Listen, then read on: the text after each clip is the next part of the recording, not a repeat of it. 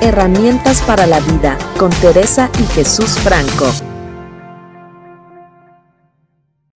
Bienvenidos a este nuevo episodio de Herramientas para la vida. Estoy muy contento de estar aquí. Esta vez no está Tere.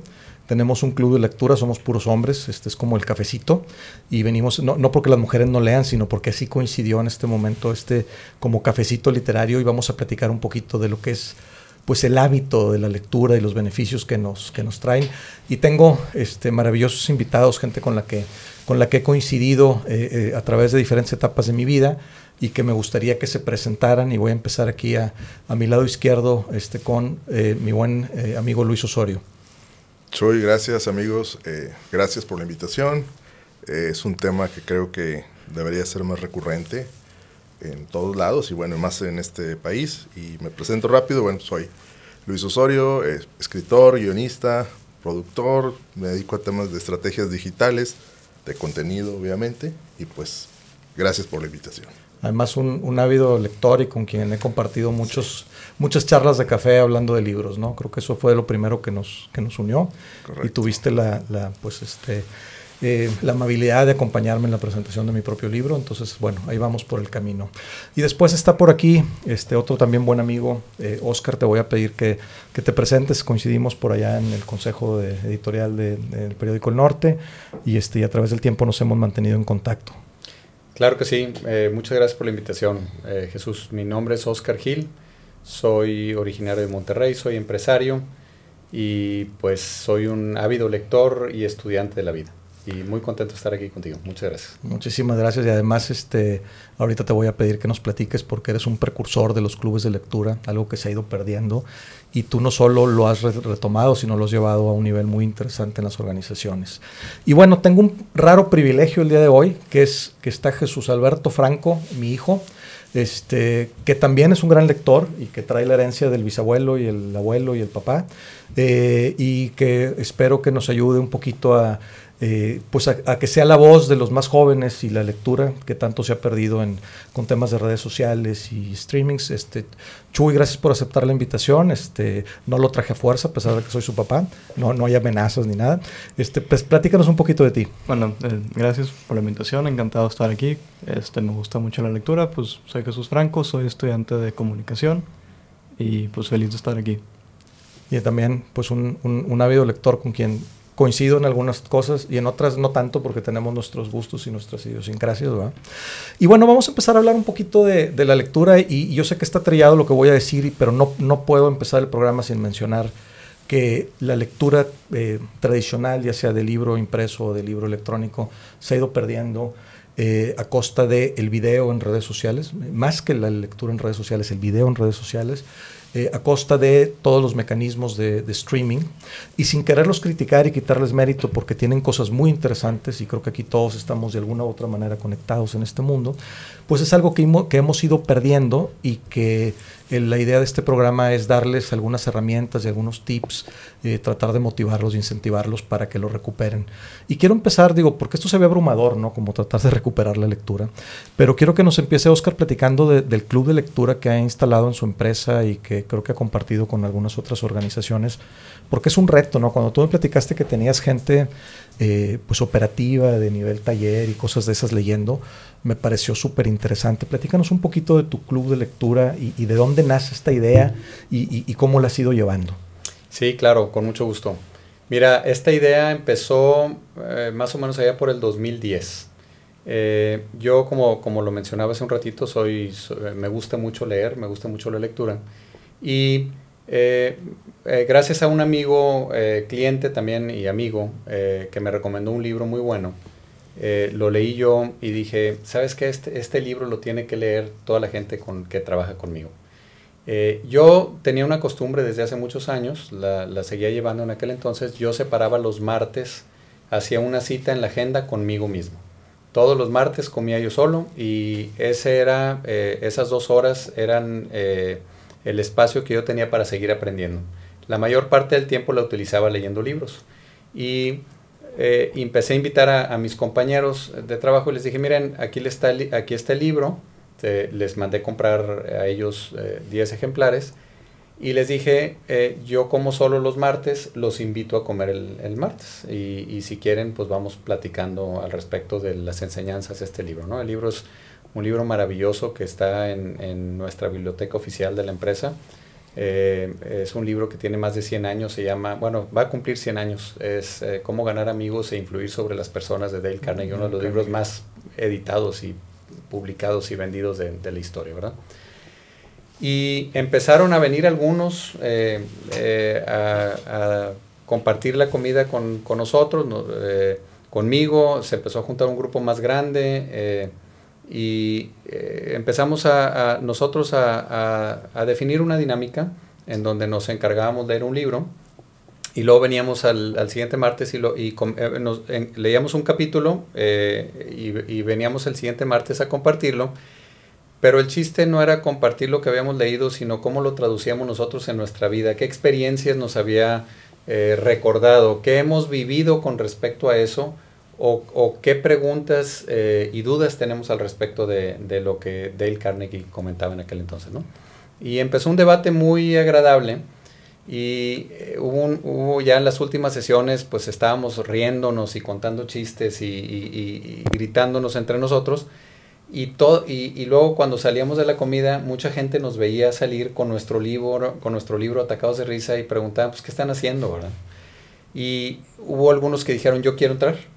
¿Ah? Eh, eh, eh, nosotros en ese momento teníamos 10 gentes en el grupo y sentíamos que era ya difícil manejar más. Entonces dije, perfecto, voy a hacer un club con ustedes el miércoles. Y entonces empezamos a, tener el segundo club, se empezó a unir gente y más gente quería apuntarse. Y de ahí nació la necesidad de no regularlo, pero sí poner cierto orden y poner algunas reglas mínimas, ¿no? una de las reglas es eh, no se vale llegar a la, junta a comer, ah, perdón, a leer, eh, tienes que venir leído, ¿verdad? la otra es no se vale venir a recitar lo que decía el libro, sino cómo lo aplicas en tu vida. Son, son reglas muy, muy livianas, muy ligeras, pero que ayuda a que explotemos los, los conocimientos del libro.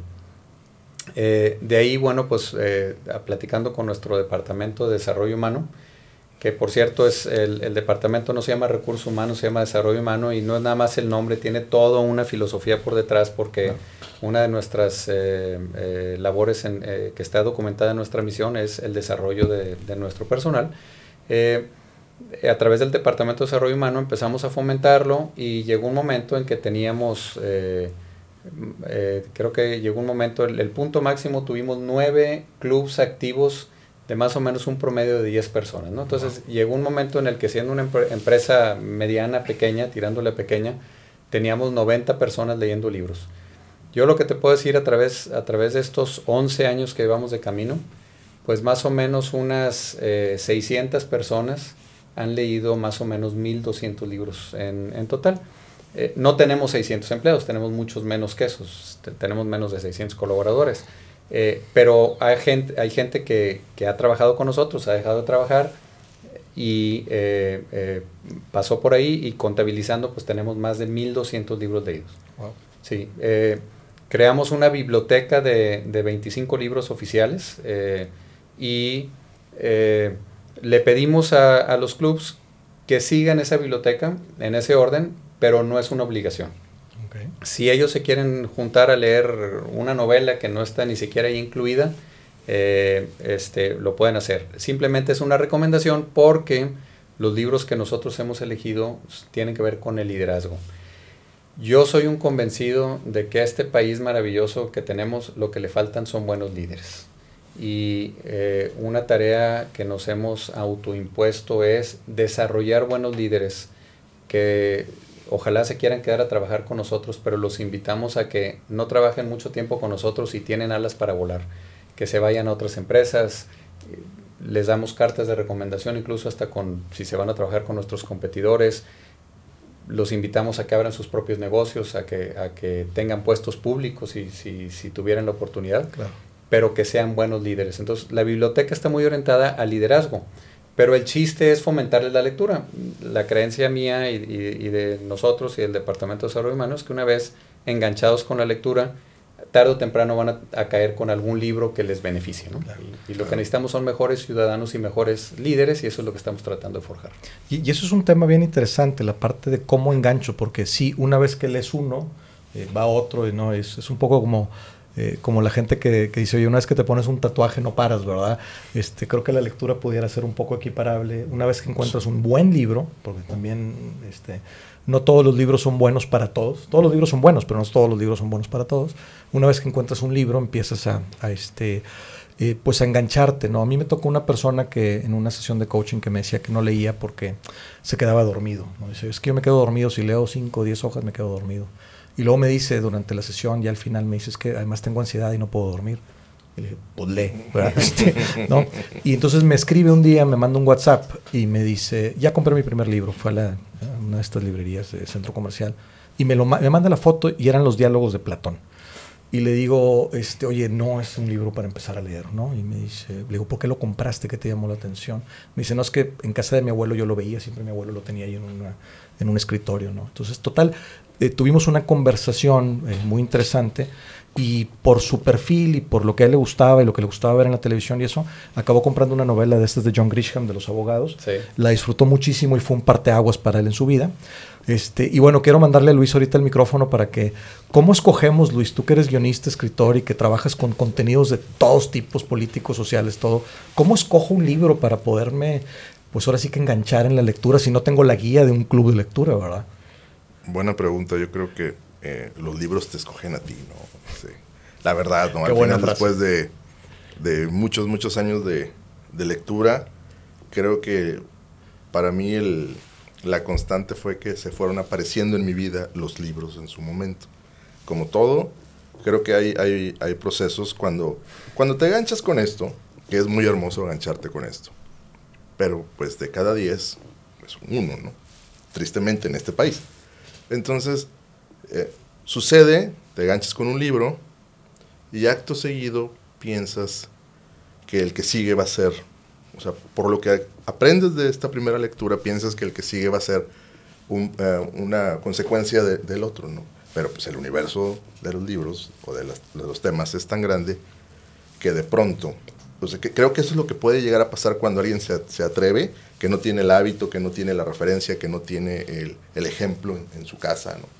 Eh, que lees algo y dices, oye, me gustó mucho esto, ya te envalentonas y vas por el segundo y, ah, caray, ni era el momento, no era el tiempo, eh, ¿sabes? Y, aplica una cosa que yo platicaba la semana pasada, el tema de la higiene mental. O sea, aunque el proceso de la lectura es un proceso siempre que, que te esclarece, que te abre caminos, pero también, pues, el tema es lo que tú decías, lo de los líderes aplicado a este tema implica que, así como tu, tu, amigo, el que comentabas de los diálogos, imagínate empezar a leer diálogos de Platón a la primera, ¿no? o sea, no estás listo. Para no, no, no estás. O sea, no, no, no, no tienes, no es que no puedas, simplemente el abordaje de un libro de ese tipo, pues ya es como avanzado el tiempo. Entonces, ¿cómo escogerlo? En realidad creo que yo el único consejo que te daría, o se lo daría a las personas que nos están escuchando y viendo, es, como te sientas en el momento, busca algo relacionado a la inquietud que tengas. ¿sí? O sea, yo creo que eso sería una forma de, empezar tranquilamente, ¿no? O sea, porque todos podemos recomendarle un libro, pero ¿qué tipo de lector eres? ¿no? O sea, si eres un lector muy, muy agresivo, pues, oye, yo te recomiendo a Ciorario, el otro Sí. No, no, no, no lee eso, ¿no? con Saramango, ¿verdad? Ah, y, eso le va, eso va a hacer que, no, no, no me atrapó, pues no te atrapó porque no era tu, ni tu libro, ni tu momento, ni, ni tampoco es esa, el área en donde a lo mejor tendrías que empezar a, a leer, ¿no? Aquí hay algo muy interesante, porque bueno, en este caso eh, Oscar ya había probado una serie de cosas y fue introduciéndolos y llegaron a un, como estos son los 25 del core, y es una muy buena recomendación porque con 600 personas y 1200 libros, pues cualquiera que agarres de esa lista eh, pudiera ser muy interesante si tienes esa inquietud. Por otro lado, esto de cómo me siento y qué es lo que busco, no nada más, eh, porque hasta el que recomienda como que debe, tiene una responsabilidad para los, ahora sí que voy a decir algo muy papá, para los chavos, este Jesús, para la gente más, más joven, este, que a lo mejor inclusive nativamente viene digital, ¿cómo, los llevas a que, a que tomen una, una lectura? Pues yo creo que definitivamente las redes sociales podría ser un parteagua este, para llevar a la gente a la lectura, es algo que consumimos mucho. otra cosa también lo que hablaba Luis de no estar listo, el libro, elegir el libro correcto muchas veces, o sea, yo leo porque tengo el hábito inculcado y eso parte viene desde casa, pero también desde la educación. Pero todavía siento que muchas escuelas están como renuentes a, a fuerzas querer ir con los supuestos clásicos de la literatura, libros escritos hace mucho tiempo, con un lenguaje muy complicado. Entonces estás en una edad joven donde apenas se están introduciendo los libros y quieres que lean algo de Platón o quieres que lean algo de García Márquez o este Moby Dick, una cosa así. Y pues a una o dos personas del, salón le va a interesar y los demás van a leer lo que puedan por, por cumplir y van a decir, no, pues leer no es lo mío. Sí, la mayoría va a decir eso. Sí, como, como digo, y, y lo entiendo porque el otro día platicábamos tú y yo de, de, Catcher in the Rye, este, ¿cómo se llama en español? el Guardián. El Guardián, ¿verdad? entre el Centeno. Entre el Centeno. No lo acabé. Este, es un libro muy complicado que además emana de un momento histórico en Estados Unidos, de una cultura que no es nuestra, y es uno de los grandes clásicos, ¿no? Es como lo es Moby Dick o como lo es El Viejo y el Mar y esto. Y, y sí es cierto, a lo mejor, eh, inclusive tú mencionabas a García Márquez, Cien años de soledad es un libro espectacular, pero es un libro muy complejo. Este, si empiezas con El amor en los tiempos de cólera o empiezas con alguna otra de las novelas, inclusive los cuentos, eh, pudieras engancharte más fácil. ¿Cómo, cómo eh, Oscar, este, eh, yo sé que tú lees mucho biografía y eres muy de, de, líderes, ¿no? Este, ¿Cómo busco cuál líder se adapta a mí? ¿no? yo, yo veo a Churchill y veo a Kennedy, veo a todos. ¿Cómo escojo qué, qué leer? Bueno, mira, eh, siguiendo un poquito con lo que decía ahorita Luis, eh, que lo que tienes que buscar es el momento en el que estás, lo que estás buscando y, salir a buscar el libro este, eh, con el interés que traes en el momento. Yo lo que quiero decir es que nunca había sido más fácil como lo es ahora encontrar un buen libro. Yo recuerdo, yo, yo empecé muy duro con el hábito de la lectura más o menos a los 14 años. Y recuerdo haber tenido que ir a librerías, primero en Monterrey, ¿verdad? Y, y, luego, pues, eh, en algunos viajes eh, te tocaba ir a lugares como en Estados Unidos o a México, DF, y encontrar librerías mucho más grandes. Y aún y con eso los libros estaban limitados. Claro. Todavía ahorita te toca ir a Barnes Nobles o te toca ir a una librería así enorme en, en Estados Unidos, pides un libro y no lo tiene en existencia pero nunca había sido tan fácil como ahora buscarlo en Amazon o en cualquier otra de las eh, tiendas, incluso Barnes Noble eh, este, en línea y, y, las empresas mexicanas también Gandhi en línea que tienen mucho más selección de lo que antes nosotros teníamos disponibles, ¿no? Eh, es, es, es, es, muy curioso que ahora en todos estos sitios web donde venden libros te ponen el, el, este, el resumen editorial pero luego, luego los lectores nos brincamos a los comentarios de los otros que han leído y le damos más peso a lo que han leído otros y cómo lo han calificado que, que, las mismas eh, reseñas de los, de los críticos famosos, ¿no? Yo en lo personal uso un, una aplicación que se llama Goodreads, eh, se las recomiendo, sí. Eh, eh, tengo ahí algunos amigos que, con los que sé que comparto algunos gustos y tengo algunos amigos con los que no comparto ningún gusto y que de todos modos me gusta saber qué es lo que están leyendo. Para los que no lo sepan, pues el Goodreads es como un Facebook, pero de libros, ¿verdad? Exactamente. Y entonces lo único que hablamos es de libros y compartimos libros y, y la aplicación me está avisando a mí que, qué quieres leer tú, qué has leído tú, este, qué estás en, espera de leer tú y, comentamos al respecto de libros. Es una, es una, aplicación que a mí me ha ayudado muchísimo. Eh, en, temas de, a, mí me gustan las biografías y la, auto, autobiografías. No es el único tema que me, que me, apasiona. De hecho, es la menor cantidad de libros que leo. ¿no? Yo lo que hago, mi, eh, mi técnica es, yo elijo un tema para el siguiente año. Eh, y eh, hago eh, investigación de cuáles son los mejores libros, los, los mejores, con mejores críticas, con mejores comentarios y con la información que yo estoy buscando. Este año, por ejemplo, fue mi año de finanzas personales. El año anterior fue un, el año de, de salud para, para, mí. Entonces me dediqué a leer muchos libros de salud, nutrición, eh, etcétera, ¿no? Ahora me dediqué a finanzas personales y ha habido años de literatura clásica, donde he leído algunos libros de literatura clásica y ha habido algunos otros años así de biografías Y, y claro, lo que intento hacer es leo un libro del, del, tema del año y leo un libro que no tiene nada que ver. Y leo un libro, entonces trato desde el principio de elegir la mayor cantidad de libros que voy a leer y de repente sale alguno nuevo, lo intercalo y entra en la lista. Pero esa es la manera en la que yo me organizo y la que me ayuda a mí a buscar. Eh, yo utilizo mucho los... Eh, las reseñas de lectores y las recomendaciones de Amazon y de Goodreads sobre todo. Eso es algo bien interesante porque lo hacemos con, cuando queremos escoger un hotel, ¿no? Y nos metemos una aplicación para buscar un hotel, vemos las estrellas, los comentarios. Si por ahí veo que hay dos o tres comentarios malos, quiero ir a ver qué pasó y, y le dedico un poco de tiempo. Y creo que vale la pena dedicarle tiempo al, uh, a escoger un libro en lugar de dedicarle tiempo a leerlo y dejarlo, ¿no? Eh, algo que decía mi padre, en paz descanse, con, de quien heredé mucho este gusto y, esta pasión por leer, es, decía, no solo leas la reseña, sino lee el, el, principio, el primer, del primer capítulo, lee un poquito de los primeros párrafos y te vas a encontrar con que, con que hay algo que te gusta o que no te gusta y, y, puede ser que te enganches o no. De hecho, yo me enojaba mucho cuando llegaba y encontraba todos los libros con plástico entiendo que, no, que la gente no quiere comprar un libro lleno de huellas dactilares del granulote que te estás comiendo en el centro comercial, pero bueno, que al menos tengan uno abierto. Ahora Amazon permite eso, me permite leer eh, las primeras eh, eh, las primeras 10 páginas o 5 páginas o lo que sea, y eso me da una sensación si voy a disfrutar lo que sigue o no. Entonces creo que eso es una muy buena recomendación de ver, de ver los reviews. Pero también mencionaste literatura, y ahí va la pregunta para, para Luis un poquito entre el, el fino, eh, la fina línea entre leer literatura, bestseller, novela, eh, ficción y leer pues autoayuda, non-fiction, toda esta parte que inclusive las librerías los tienen hasta separado y es así como está muy marcado el, el tema. Eh, ¿Cómo manejas tú esto, Luis?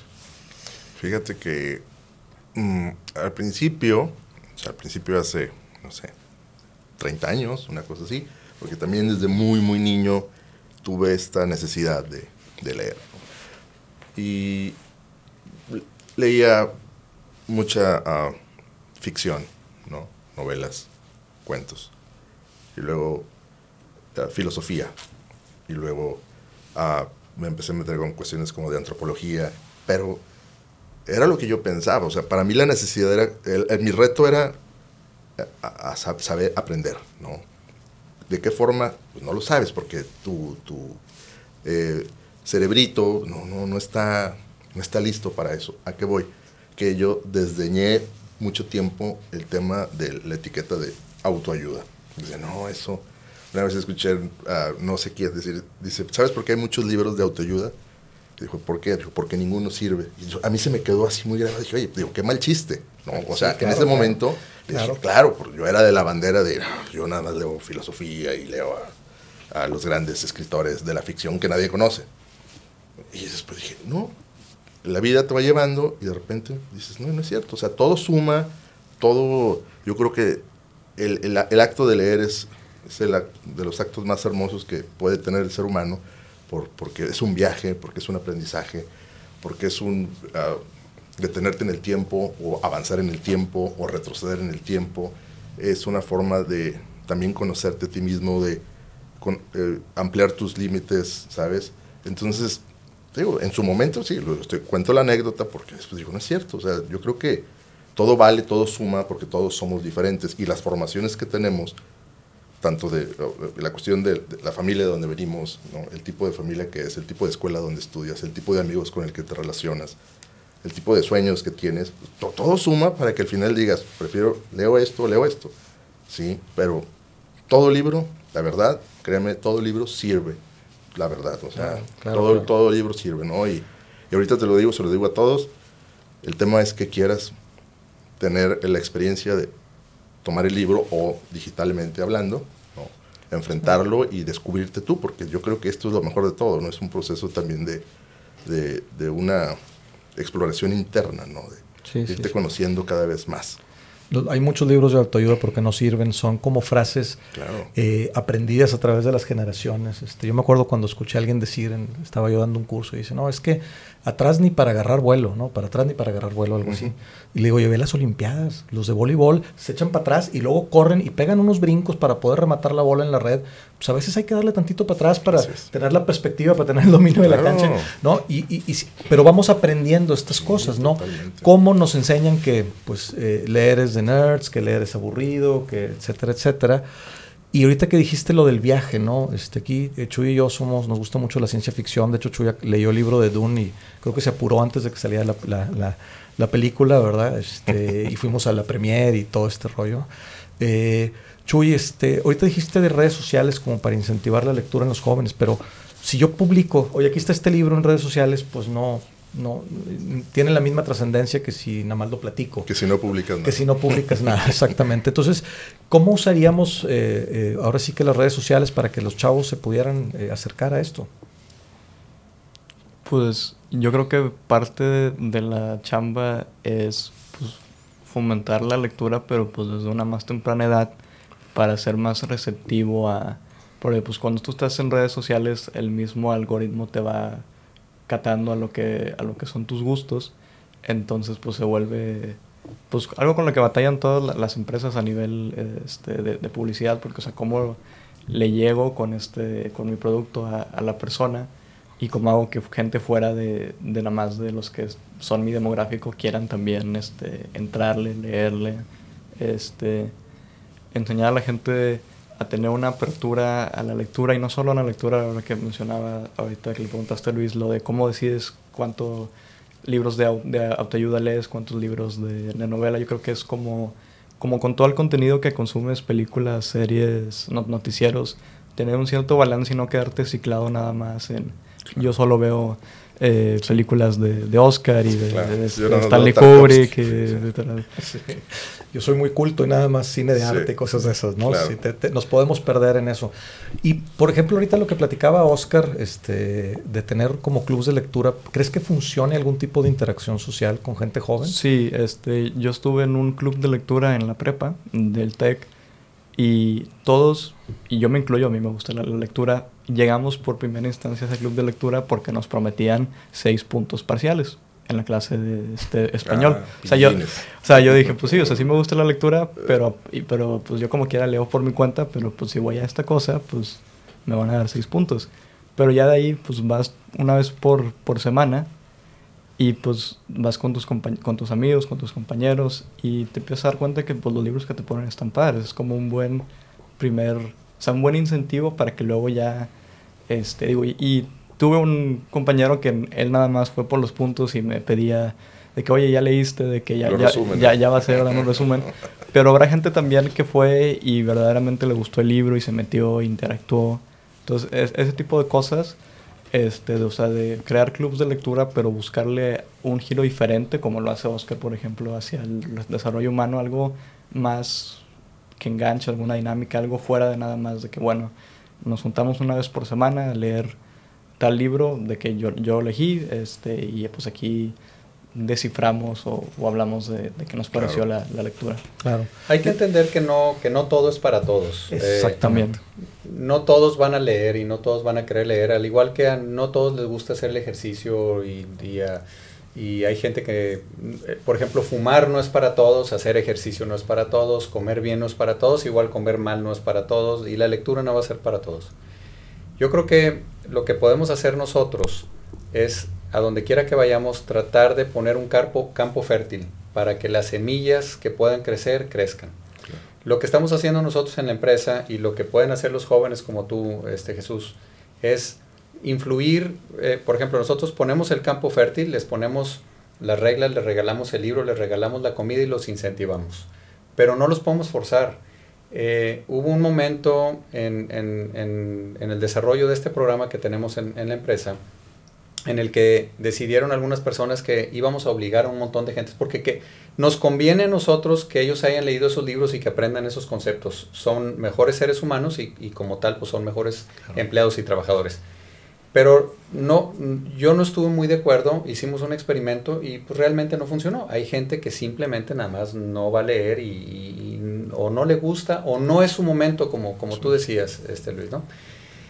Eh, yo creo que lo que podemos hacer es ser unos buenos líderes promotores de la lectura. Y algo que he aprendido ahora con el, con el tema de liderazgo y con los clubs que tenemos nosotros, es, lo primero que nos preguntamos es, ¿qué es un buen líder? ¿no? Y, y he leído cientos de definiciones, es como decir, ¿qué, qué es el amor? Y puedes leer mil definiciones, ¿verdad? Y pues el líder es el que va al frente y el líder es el que habla con el ejemplo y el líder es el que sabe todo y el líder es el que hace la estrategia y vamos. Pero la definición que más me ha gustado es una que le escuché a John C. Maxwell, un gurú del, liderazgo, que dice que el líder es el que influye en los demás. Así de sencillo. Entonces, un buen líder influye positivamente, un mal líder influye negativamente en los demás.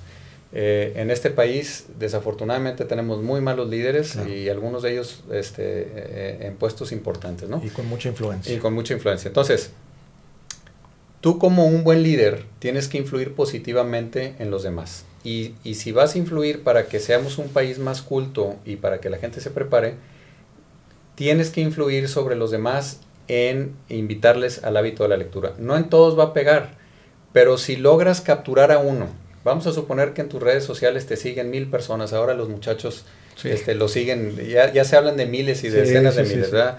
A mí me siguen 12 y, una cosa así. Pero ustedes que son, pues son básicamente influencers. Entonces a lo mejor lo que pueden empezar es a publicar, leí este libro, está maravilloso y escribir una pequeña reseña. Claro. Uno de, uno de, mis, uno de mis hábitos, eh, Jesús, es yo todos los años de los libros que he leído escojo los, los, que diez, los 10 que más me gustaron. Yo, yo tengo un blog y ahí publico los 10 que más me gustaron con mi reseña. Y la reseña va desde un párrafo hasta dos párrafos. Eh, no es muy larga porque pues, no, no, soy, no soy yo escritor, pero, pero les, les comento. Y cada vez que me, que me piden eh, opinión, ¿qué, qué, qué estás leyendo o qué debo leer? Les digo, mira, aquí está mi reseña del año pasado y el anterior, el anterior. Y mucha gente va y la busca y va y encuentra. Si los jóvenes que sí leen pudieran estar publicando los libros que leyeron y la opinión que les merece haber leído ese libro y si lo recomiendan o no lo recomiendan o si recomiendan un autor, etcétera, si pueden estar recomendando sitios como el de Barcelona como el de Gandhi, como el de La Ventana, como todas estas librerías aquí mexicanas o, de, o de, sitios de, editores, ¿verdad? De casas editoriales. O pueden recomendar la app eh, Goodreads y dicen, búsquenme en Goodreads, yo soy fulano, este, mi nombre es fulano y ahí pueden ver todo lo que yo he estado leyendo y las reseñas que yo he estado. Mm. Eh, yo creo que tenemos que salir, no puedes convencerlos a todos, pero tú haces lo posible por aventar el abono y a ver quién se gancha. Y con uno que pesques, ya vamos. Sí, sí, o sea, yo justamente, no la lectura, pero solía escribir en Twitter mis 10 álbums del año, nada más por diversión, y había veces que me llegaban mensajes de que, oye, escuché tal disco, está bien padre, gracias. Entonces, sí, definitivamente es algo que, que podemos hacer.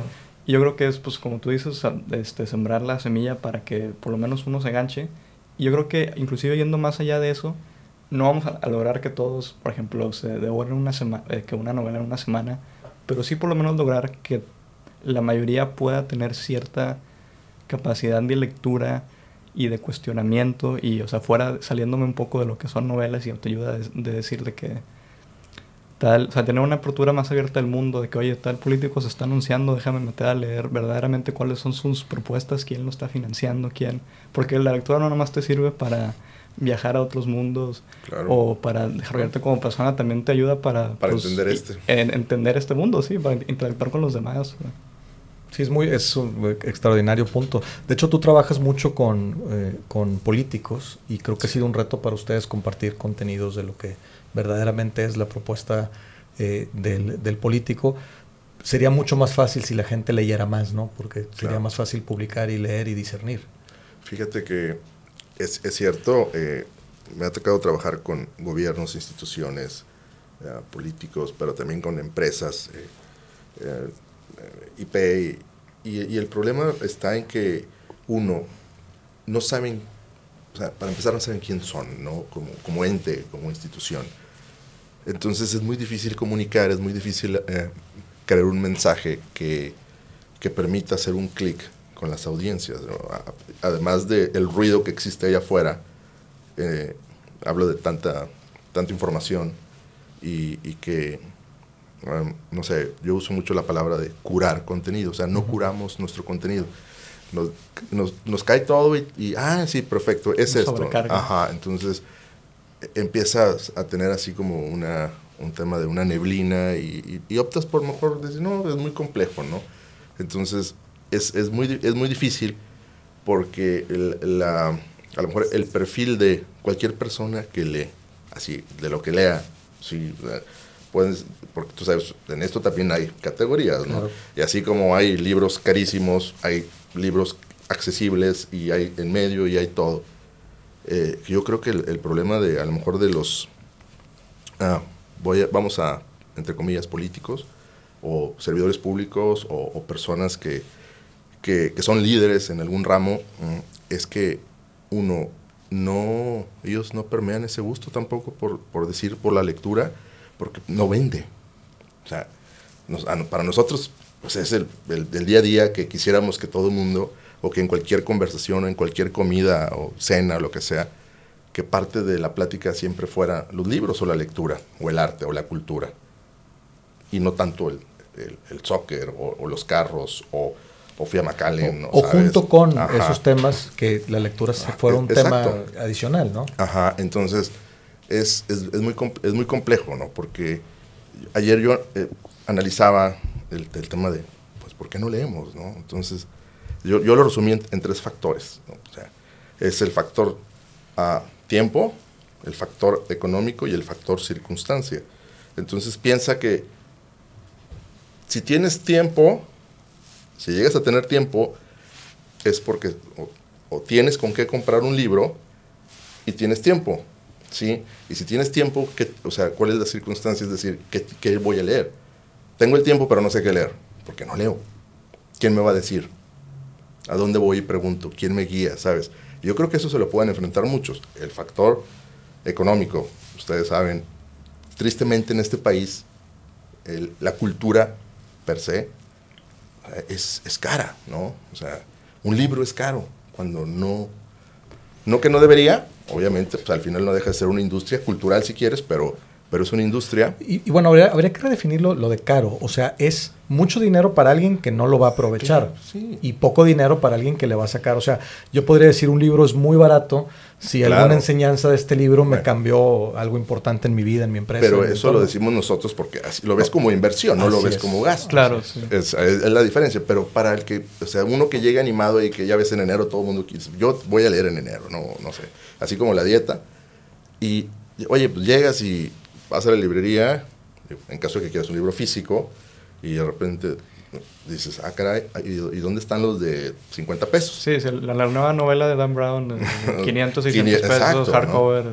Exacto, ¿no? Entonces... Pero eh, por otro lado, vas a la feria de libros, yo me acuerdo a mi, padre en un stand de esos de libros de 20 pesos, que había, era un stand gigante, y decía, es que no lee el que no quiere, o sea, solamente tienes que tener ganas porque con 100 pesos te llevas 5 libros. y la verdad es que había novelas, pues no tan nuevas, pero tampoco había cosas malas, o sea, no, había mala calidad en los, en los libros de 20 pesos, solamente que eran como los medicamentos, ¿no? El, de patente vale un dineral y cuando liberan la patente vas al, al, genérico intercambiable y, compras una caja de antiácidos en 20 pesos, ¿no? Este, pues entonces, eh, sí, sí, eh, es un diálogo interesante porque sí definitivamente vivimos en un tema de recursos finitos, pero pues bueno, el cine también está carísimo.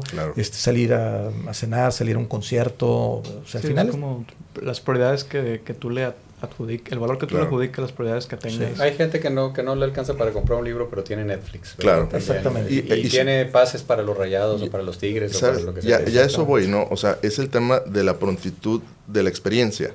Un libro es un proceso no es como que lo abres y, ah, wow. Sí, es, yo creo que un, es a largo plazo. Así es. Y el problema ahorita con las redes sociales, que es otro factor porque la gente no lee las, las este, distracciones, cada vez las redes sociales evolucionan, o por lo menos el contenido que más se consume, que es el que le llega a más gente, de que ser lo más corto posible, lo más efectivo, te agarra así, es un shock instantáneo de, este, de este dopamina, te reíste, viste el meme y lo que sigue. Lo que sigue. Entonces, a veces la gente luego, al estar muy acostumbrado a eso, encuentra abrumador agarrar un libro. Y si la primera página inmediatamente no lo ganchó, pues tener que una página y la siguiente y la siguiente hasta que eventualmente ya te perdiste, ya estás dentro del libro y dices, ah, qué padre, y te ríes. O, no. O no, también. que lo dejas en el primer capítulo y no. Eh, o sea, si esta persona no hubiera hablado conmigo, se hubiera quedado en la segunda hoja de los diálogos de Platón. Porque le dije, bueno, luego le pregunté, le dije, ¿leíste algo? Me dijo, pues mira, de leer leí como 10 páginas, de entender creo que pues un párrafo, ¿verdad? O sea, este, seguro fue el prólogo. Sí, no, sí, sí, el agradecimiento, ¿no? Oye, en tu caso, Oscar, porque digo, yo sigo insistiendo un poco en la, en la parte de los jóvenes, ¿cómo has sentido el cambio generacional con tus clubes de lectura en la empresa? Bien, eh, yo creo que eh, en los jóvenes hay la misma cantidad eh, de gente interesada por leer y por aprender que en, que, en los viejos, eso, eso no ha cambiado. Yo creo que se está complicando un poquito al tener tantas redes sociales y, tanta inmediatez, como, decía, como decían Luis aquí y, y Chuy tanta inmediatez eh, en, en, TikTok y en Instagram y en Facebook y, leer eh, noticias eh, cortas. Es, perdón, es muy fácil ahora aquí en, en, los medios electrónicos leer encabezados con Reddit y con este, algunos, algunos otros servicios.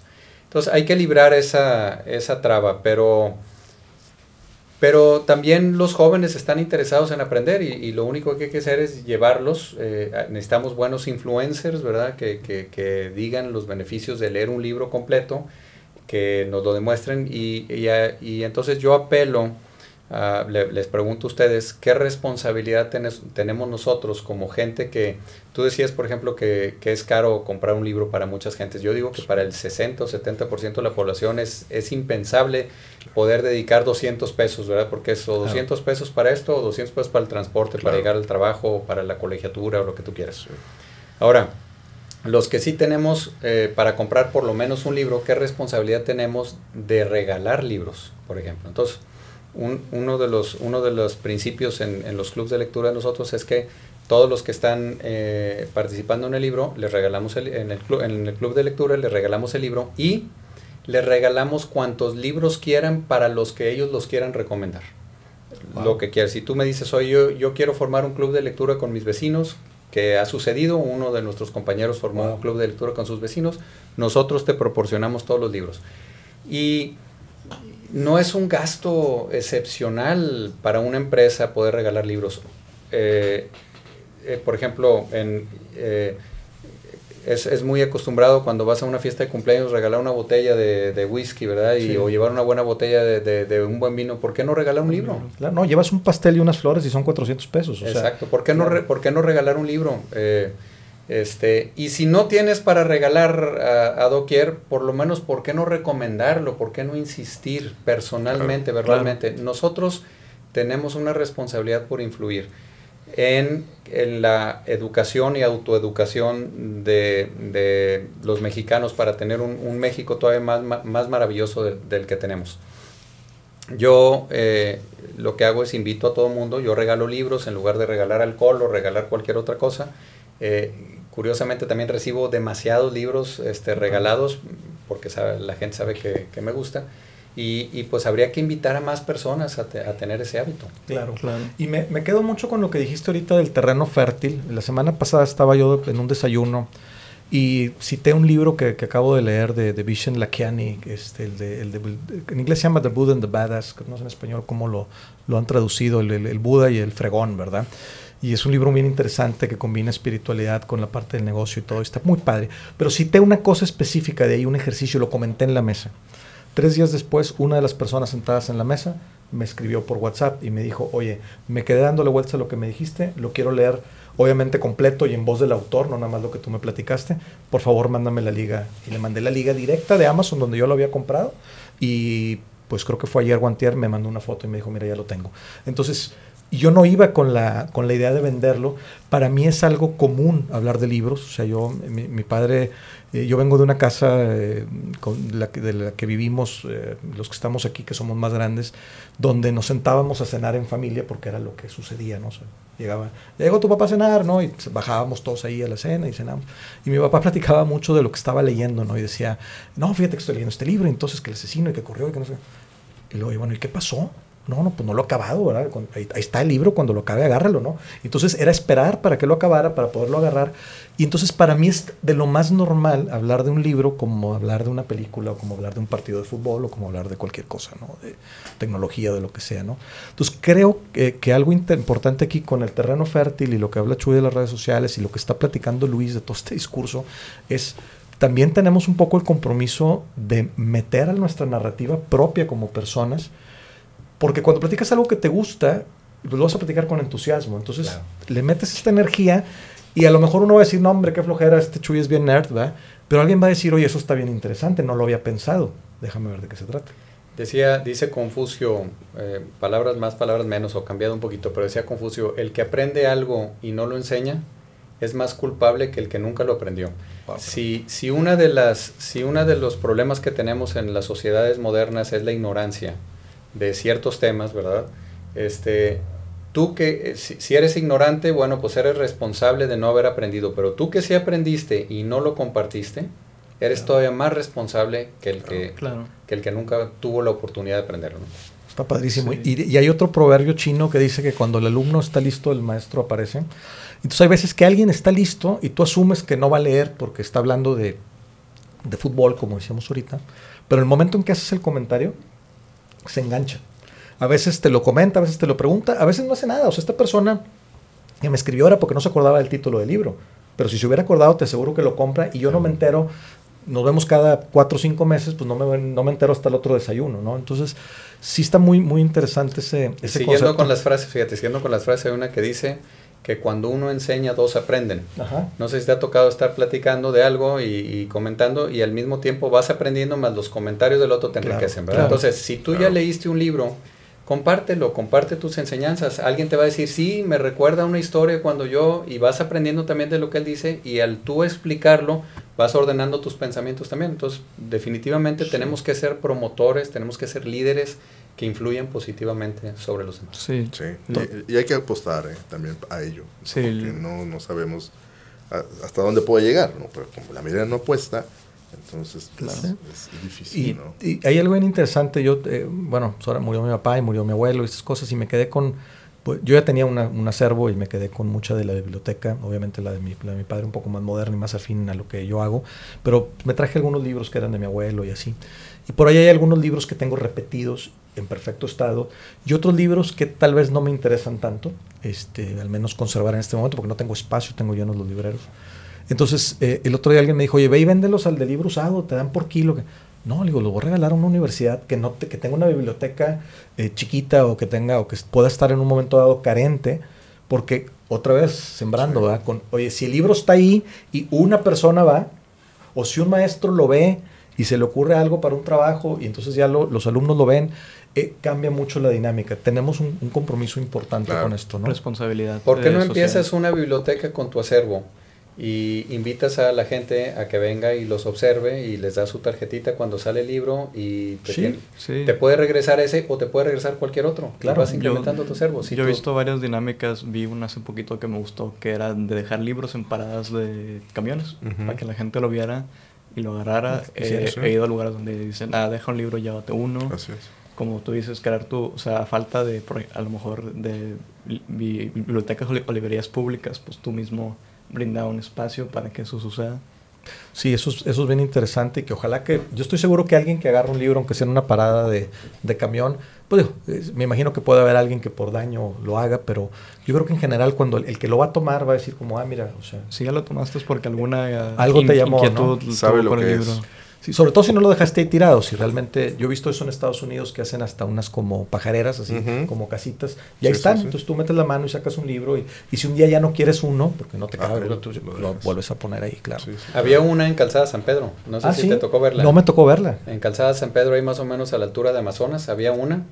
Eh, me tocó una vez ver un libro ahí y luego la siguiente vez me tocó que se lo habían llevado. El- el- la, la dinámica es que tú te llevabas el libro y dejabas otro, Ajá. ¿verdad? Así es. Y por el resto del tiempo estuvo vacío, ¿verdad? Este, Ok, O sea, se los llevaron y nunca nadie puso. sí. Pero bueno, ahí es donde los que tenemos a lo mejor libros de más o que podemos, por ejemplo, hay una calle aquí en, en- en Monterrey que es la de libro usado.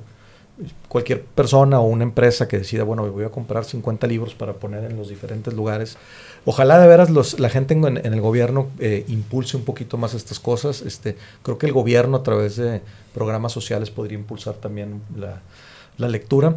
Y, y bueno, todavía nos quedan eh, un- algunos minutos del, de- de- del podcast. Quisiera eh, hacer un, eh, un par de cosas. La primera es preguntarles cuáles son, y, y esta es pregunta de, de- Peña Nieto, ¿verdad? Que Peña Nieto no supo responder, pero cuáles serían los dos, tres o cinco, lo que sea, libros que los han de alguna manera influenciado, no, no que les han, necesariamente les han cambiado la vida, pero de esos que traes así como en la cabeza dando vueltas, a lo mejor pueden ser un par de libros o tres o cuatro. Tú ya me dijiste, pues el de COVID te llevó a hacer un club de lectura, ¿verdad? porque hiciste compartirlo con la gente. Eh, no, el de Maxwell, el de John Maxwell, ¿verdad? Dale Carnegie. ah, del Dale Carnegie. Ah, claro, el de, el de, cómo ganar amigos, y influenciar en las personas. Ok. Este, eh, ¿Cuáles me dirían? Eh, digo, es, interesante que la gente que nos está escuchando y que llegó hasta este punto del podcast, pues definitivamente tiene interés por los libros. Este, entonces, ¿qué cosas les compartimos de libros? Bueno, mira, eh, en, mi caso, yo soy, a mí me gusta mucho leer de ciencia, soy un poquito nerd. Hay un, hay un libro, hay un escritor que a mí me fascina, es un, es un escritor eh, americano que vivió en, en, Inglaterra, él se llama Bill Bryson, y tiene un libro que se llama eh, Una breve historia de una breve historia de casi todo. A Brief History of Nearly Everything. Lo tienen en, en inglés y lo tienen en español. Es un libro enorme eh, que habla desde la creación del universo hasta todo lo, lo, que te puedas imaginar. Eh, es, eh, mi gusto es leer un poquito de ciencia, me encanta la matemática, la física, pero bueno, también me gustan de otros temas, ¿verdad? Pero ese a mí me, me, me, encantó. Y de tu acervo este de, de, liderazgo, de tus 25 libros, que nos digas un par de libros como para alguien que tiene interés en introducirse al tema, pero que no ha dado el paso. Sí, claro, bueno, pues el de, de Dale, Dale, Carnegie fue el que inició todo. Eh, es un libro muy recomendable, muy fácil de, de, leer y muy fácil de usar. Los capítulos son de dos páginas, ¿verdad? Es muy bueno. Todos los libros de John Maxwell eh, son geniales. Eh, hay un libro que a mí me, me, gustó mucho que habla de cultura organizacional. Yo estoy muy eh, interesado en, en, crear una buena cultura organizacional y crear un, un, bien, un buen medio ambiente donde puedas llegar a desarrollarte y luego llevar esos valores hacia tu familia y hacia, hacia la sociedad. Eh, hay una empresa americana que se llama Sapos. El libro se llama Entregando Felicidad, sí, Delivering Happiness, de Tony Shea. Eh, en paz descanse. En paz descanse, sí. Yo creo que 75%, la primera 75% no habla mucho más que de su vida y de, de, algunos pasajes, pero el último 25% para crear cultura organizacional es oro molido. Lo que sí te puedo ofrecer es, este, nosotros tenemos un sitio web donde vienen los 25 libros que forman la biblioteca oficial de nuestra empresa, eh, de los clubes de lectura, y la puedes compartir con, con tu auditorio y, y, ahí pueden llegar a buscar. Son, son sobre todo libros de superación personal, pero que hablan mucho de liderazgo. ¿verdad? Excelente, lo voy a compartir en los comentarios de este, de este podcast y lo voy a convertir cuando compartamos la liga del podcast en redes sociales para que la gente lo venga a escuchar. Voy a poner ahí la, la liga, se me hace maravilloso, muchas claro, gracias. Y, de, y, desde luego, pues busquen amigos este, en, en, en, en Goodreads. Eh, inmediatamente si tú estás en Goodreads te voy a querer buscar y si tú también, este, mi nombre ahí es Didier Gil, que es uh -huh. mi segundo nombre es Didier, Didier Gil, ahí me pueden encontrar en Goodreads y ahí van a ver todas las recomendaciones, todo lo que he leído, todo lo que estoy buscando por leer y luego pueden buscar a mis amigos también sí, claro. y meterse a los libros que han leído mis amigos, etcétera. Entonces, esa, esa es mi recomendación. Luis, los tuyos, ¿qué nos platicas? Híjole. Digo, no está Peña Nieto para que haga el oso como la vez pasada que le hicieron esta misma pregunta, yo sí se la puedo hacer a ustedes, ¿verdad? Fíjate que mmm, a lo mejor por un tema de, para mí, así, un libro que eh, me cambió la vida totalmente es el, el Cándido de Voltaire, ¿sí? okay.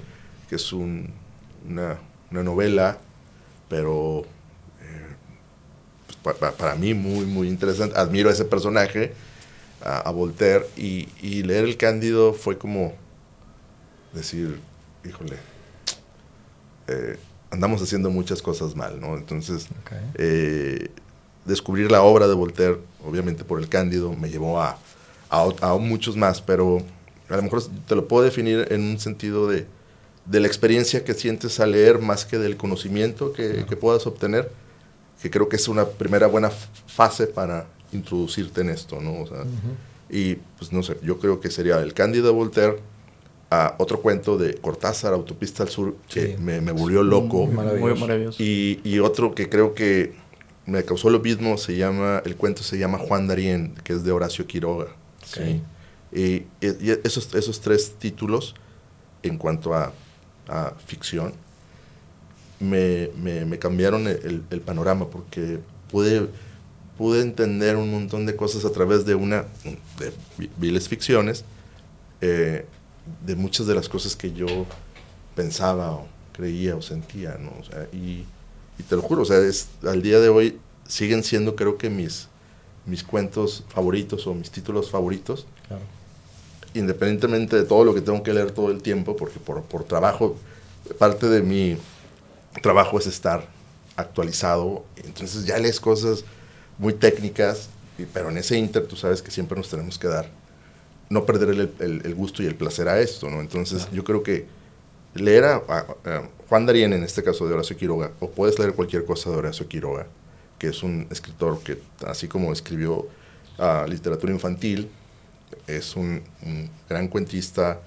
Él en su momento hizo mucho, eh, escribió de cine, estoy hablando Sí, sí. hace, un, no sé, 100 años. eh, pues Cortázar es Cortázar, no hay mucho que agregarle. Eh, Y, y para mí, te digo, Voltaire, el Cándido, fue algo que. Es, es- ese fue.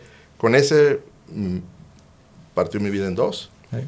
Y de ahí, ya. No, o sea, nu- nunca pude. Y creo que nunca voy a poder detenerme en dejar de, de leer, ¿no? Wow. Chuy, tú eres más joven que nosotros, tienes apenas 20 años, pero ¿traes por ahí alguno que quieras Sí, citar? Eh, uno es La sombra del viento de Juan, eh, Juan Carlos Ruiz Zafón, en paz descanse. Me dejó verdaderamente fascinado. Aparte un libro sobre un libro, entonces ya en sí el concepto, eh, este, también este, Pedro Páramo, este, no sabía que se podía contar una historia de esa manera. Este, difícil un poquito de leer, pero corto y vale la pena. Claro. Eh, How Music Works o cómo funciona la música, esto es más como de consulta.